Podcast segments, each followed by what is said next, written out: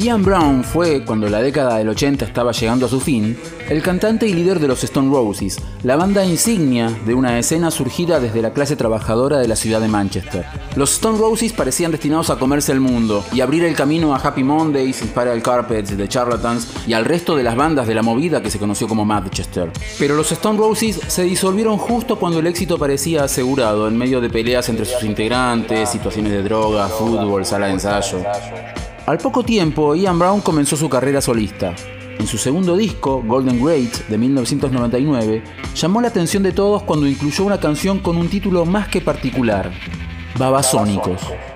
El track era en realidad un tema instrumental que los integrantes de la banda argentina le enviaron a través de Fabiola, la esposa mexicana de Ian, para que éste le pusiera una letra, una melodía y lo cantara. Brown no solo grabó su voz, sino que decidió bautizar el tema con el nombre de Babasónicos, para que, cada vez que en una entrevista le preguntaran por qué se llamaba así, él pudiera responder que se trataba de una de sus bandas favoritas.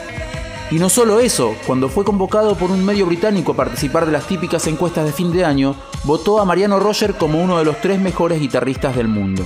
Estaba previsto que Ian Brown participara en una canción del disco Jessico de Babasónicos, pero al mismo tiempo que la banda ingresaba al estudio, Brown ingresaba a prisión por pelearse con una azafata de British Airways en pleno vuelo de París a Manchester. Salió en libertad cuatro meses después, cuando Jessico ya estaba terminado.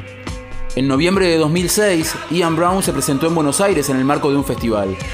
Casi en el final del show y en medio de un set de canciones de los Stone Roses, Ian invitó al escenario a unos amigos. Los integrantes de Babasónicos subían a tocar su canción.